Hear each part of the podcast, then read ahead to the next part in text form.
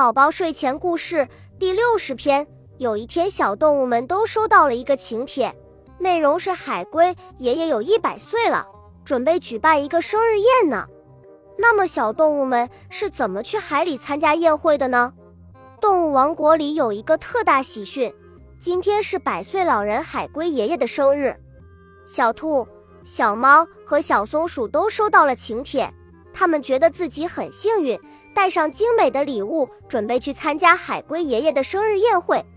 小兔、小猫和小松鼠高高兴兴地出发了。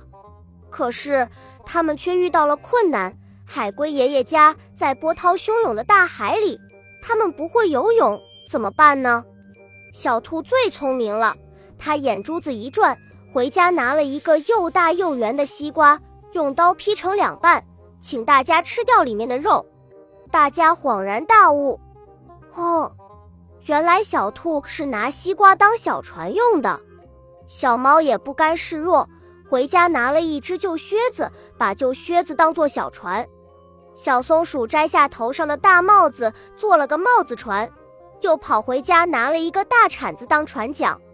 小兔、小猫和小松鼠开着自己设计的西瓜船、靴子船和帽子船。顺顺利利地向龟爷爷家划去，海龟爷爷早就在家门口迎接客人了。小兔、小猫、小松鼠异口同声地说：“海龟爷爷，祝你生日快乐，身体健康。”海龟爷爷听了，竖起大拇指，高兴地说：“谢谢你们，你们都是一个聪明伶俐又懂礼貌的小精灵。”